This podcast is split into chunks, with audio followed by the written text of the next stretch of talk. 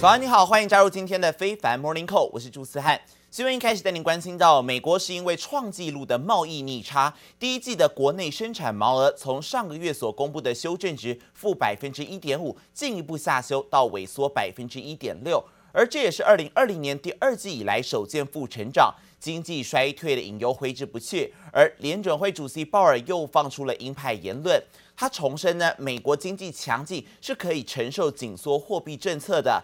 只不过，乌俄战争还有疫情，让联准会想要来实现经济软着陆，面临到了挑战呢。从可以软着陆到面临挑战，这样子一个转变，让需求到底会不会降低，经济会不会衰退，是引发了讨论。而当然，也为此，能源股在昨天的卖压就相当沉重。另外，还有债市也对鲍尔的评论反应激烈，美债殖利率明显走低。再加上美国银行在星期三也警告了，全球货币的政策紧收、地缘政治动荡，还有消费者疲软，这三大因素可能会给今年下半年到明年的晶片需求带来压力，而这也导致晶片股的疲软，特别像是 NVIDIA 还有 AMD 引领费半指数大跌超过百分之二。四大指数部分带你关心到，道琼指数呢，最后是上涨了百分之零点二七，上涨八十二点，收在三万一千零二十九点，是唯一收红的。标普的部分呢，则是在维持平盘小跌的部分，跌幅百分之零点零七，下跌两点，收在三千八百一十八点。科技股纳斯达克指数呢，跌幅百分之零点零三，小跌三点，收在一万一千一百七十七点。费城半导体指数则是跌了百分之二点二，下跌五十八点，收在两千五百八十三点。I think the U.S. stock market today again is uh, looking ahead at the expected uh, PCE indicators uh, tomorrow on inflation, um, and also a uh, little bit of um, choppiness due to uh, changes in commodity prices uh, around oil. So right now, you know, the market is is staying within a range. I think until we get a little bit more of a consensus view on where inflation is going over the next couple of weeks. 市场认为联准会的一个紧缩政策已经产生了影响。第一季 GDP 创二零二零年第二季以来的首次负成长，周期性板块表现落后于大盘，能源股卖压沉重。而另外在晶片股的部分呢，同样是往下来走。还有继纽约以及圣路易联准银行总裁之后呢，包括克利夫兰联准银行总裁梅斯特，他也表态支持七月再升三码，这也凸显了联准会准备要再打通膨的决心。美国第一季的 GDP 年增率呢，下修到负百分之一点六，差于预期。市场也密切关注美国联总会主席鲍尔，还有欧洲央行的行长拉加德，以及英国的央行行长贝利。全球三大央行行长在欧央论坛同台的发言，引发市场高度关注。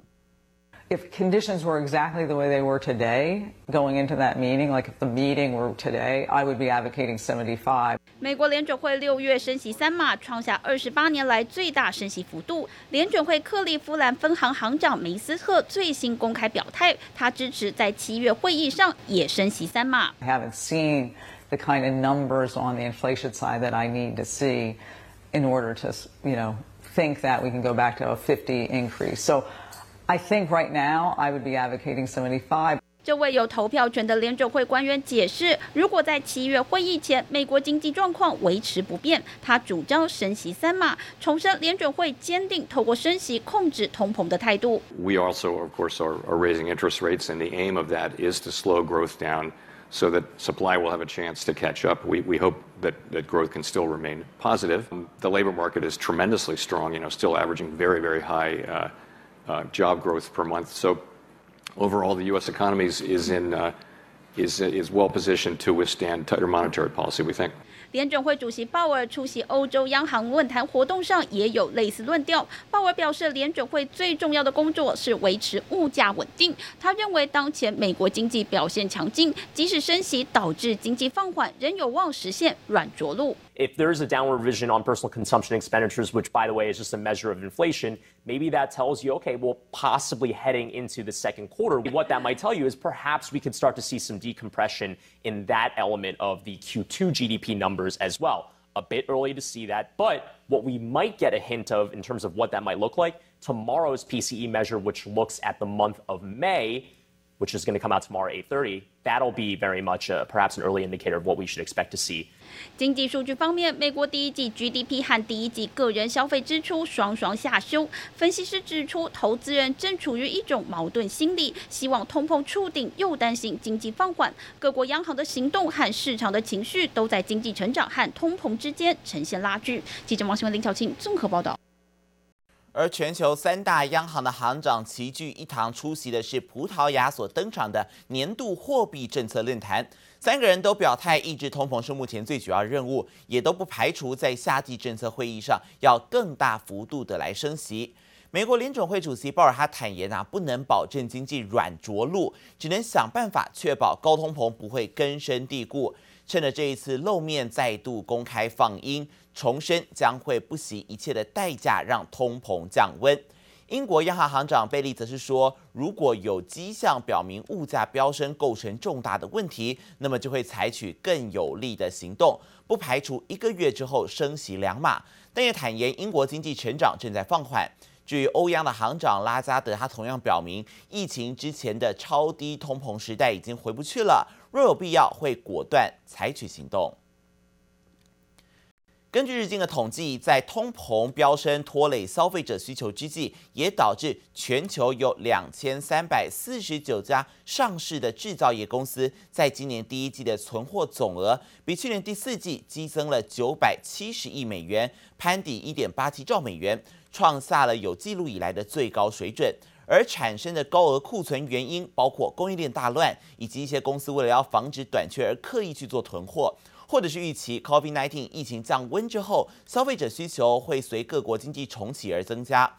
而根据日经的分析数据指出呢，十二个制造业领域的存货总额全部都是往上走的，主要是来自于电子产品、汽车、机械领域这三大部分。其中电子产品增加的存货总额在制造业当中是最高的，今年第一季比前一季是增加了两百六十七亿美元。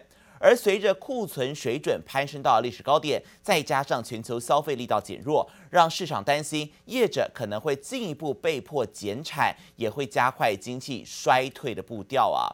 而尽管美国在对半导体业的封堵让中国苦不堪言，但是现在透过财政补贴还有举国体制扶植产业的做法，仍然是让美国的朝野大感忧心哦。在整个半导体的部分，Google 前 CEO 施密特他就指出了，如果美国不积极因应，中国或许会在二零二五年取代台湾成为全球最大的晶片产地。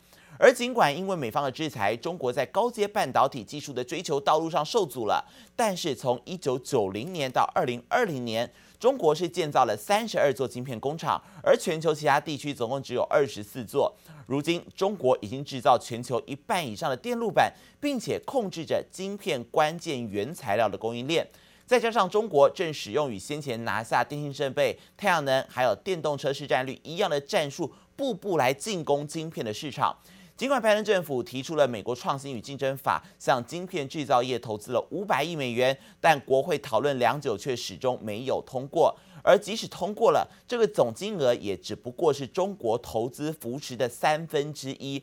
如果中国在晶片供应链方面持续占有优势的话，那么将会在基础建设上呢取得美国无法匹敌的突破，要特别来关心了。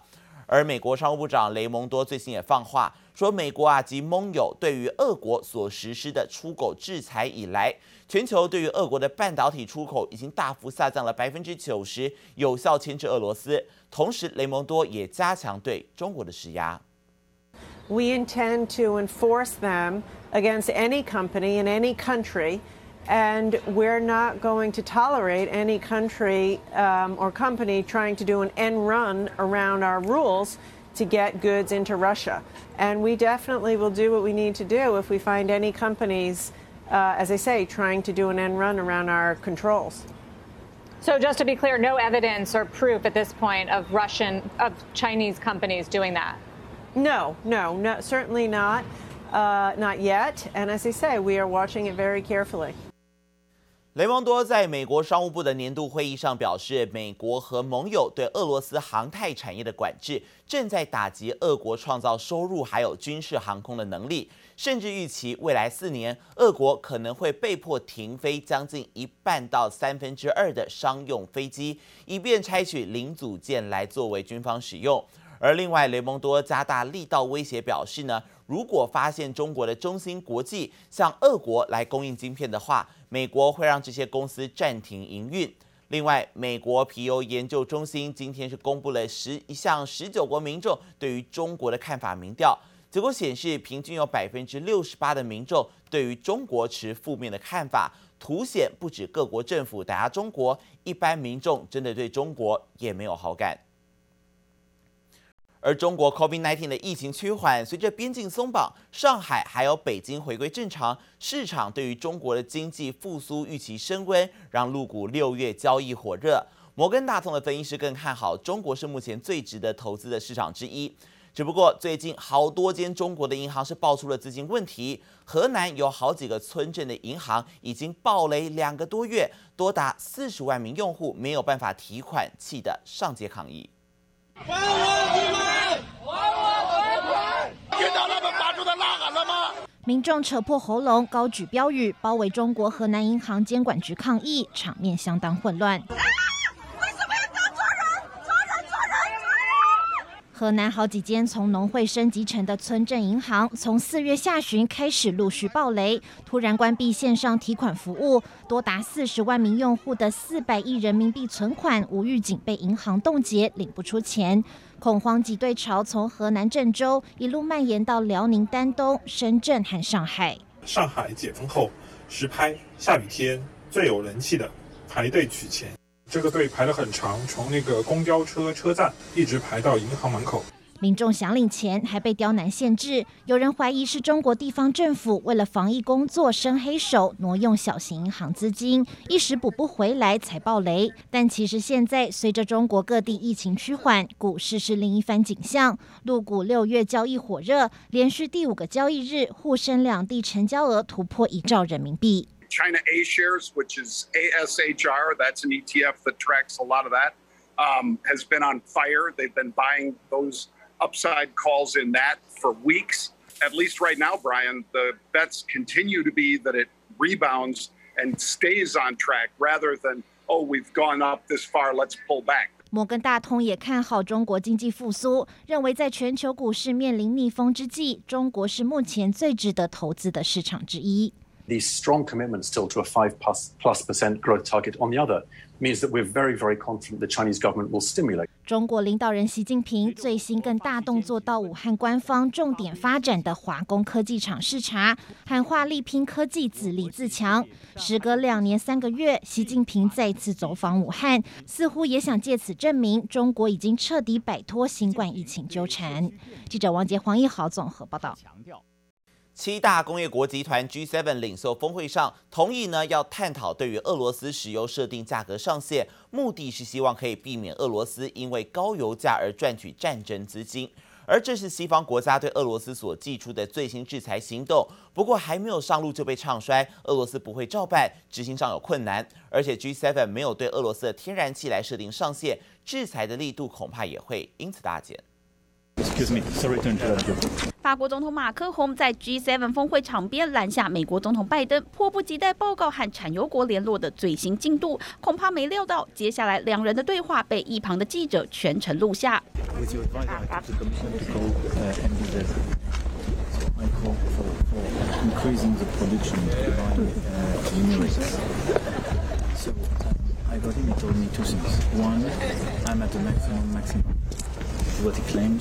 马克宏转述，OPEC 国家中的阿拉伯联合大公国和沙乌地阿拉伯已经几乎没有闲置产能，无法扩大增产，压低油价。马克宏积极想居中斡旋国际事务，无奈成效不彰。欧美国家一方面积极寻找俄国原油的替代品，另一方面也想压低价格，不让俄罗斯趁机赚取战争财源。七大工业国集团 G7 决定对俄罗斯石油定出价格上限。Aide à financer l'effort de guerre en Russie. C'est ça la réalité. Donc l'idée de mettre un plafond est une très bonne idée. La difficulté est technique. c'est que le pétrole de Russie n'arrive pas par un, seul tuyau et est vendu à différents pays. G7 国家也明白，对俄罗斯石油价格设定上限执行上有困难。加上目前 G7 国家只对油价上限有共识，还没把天然气纳入规范，制裁的力度和效果引发质疑。This is a group that has tried sanctions six different times and they're failing. Russians oil revenue is higher than it was before the war, and, and now they're trying to, to cap prices. Uh, that's an admission that they can't get off of Russian oil and gas. And to think that they're going to be able to cap the price and magically, you know, Russia is just going to continue to provide oil, uh, it, it's fantasy. 有专家警告，俄罗斯不但可能不从，若要反制，也可能减少供给，将再推高能源价格。G7 的价格上限手段根本难以落实。记者王新文、李锦综合报道。 不过，在油价的部分呢，目前看起来影响最大的恐怕还是需求放缓这样的迹象，让国际油价再下跌。纽约八月原油期货就收跌了一点九八美元，跌幅百分之一点七七，报每桶是一百零九点七八美元。布兰特九月原油期货则收跌了一点三五美元，跌幅百分之一点一九，报每桶一百一十二点四五美元。至于在黄金方面，价格持续在盘整的阶段。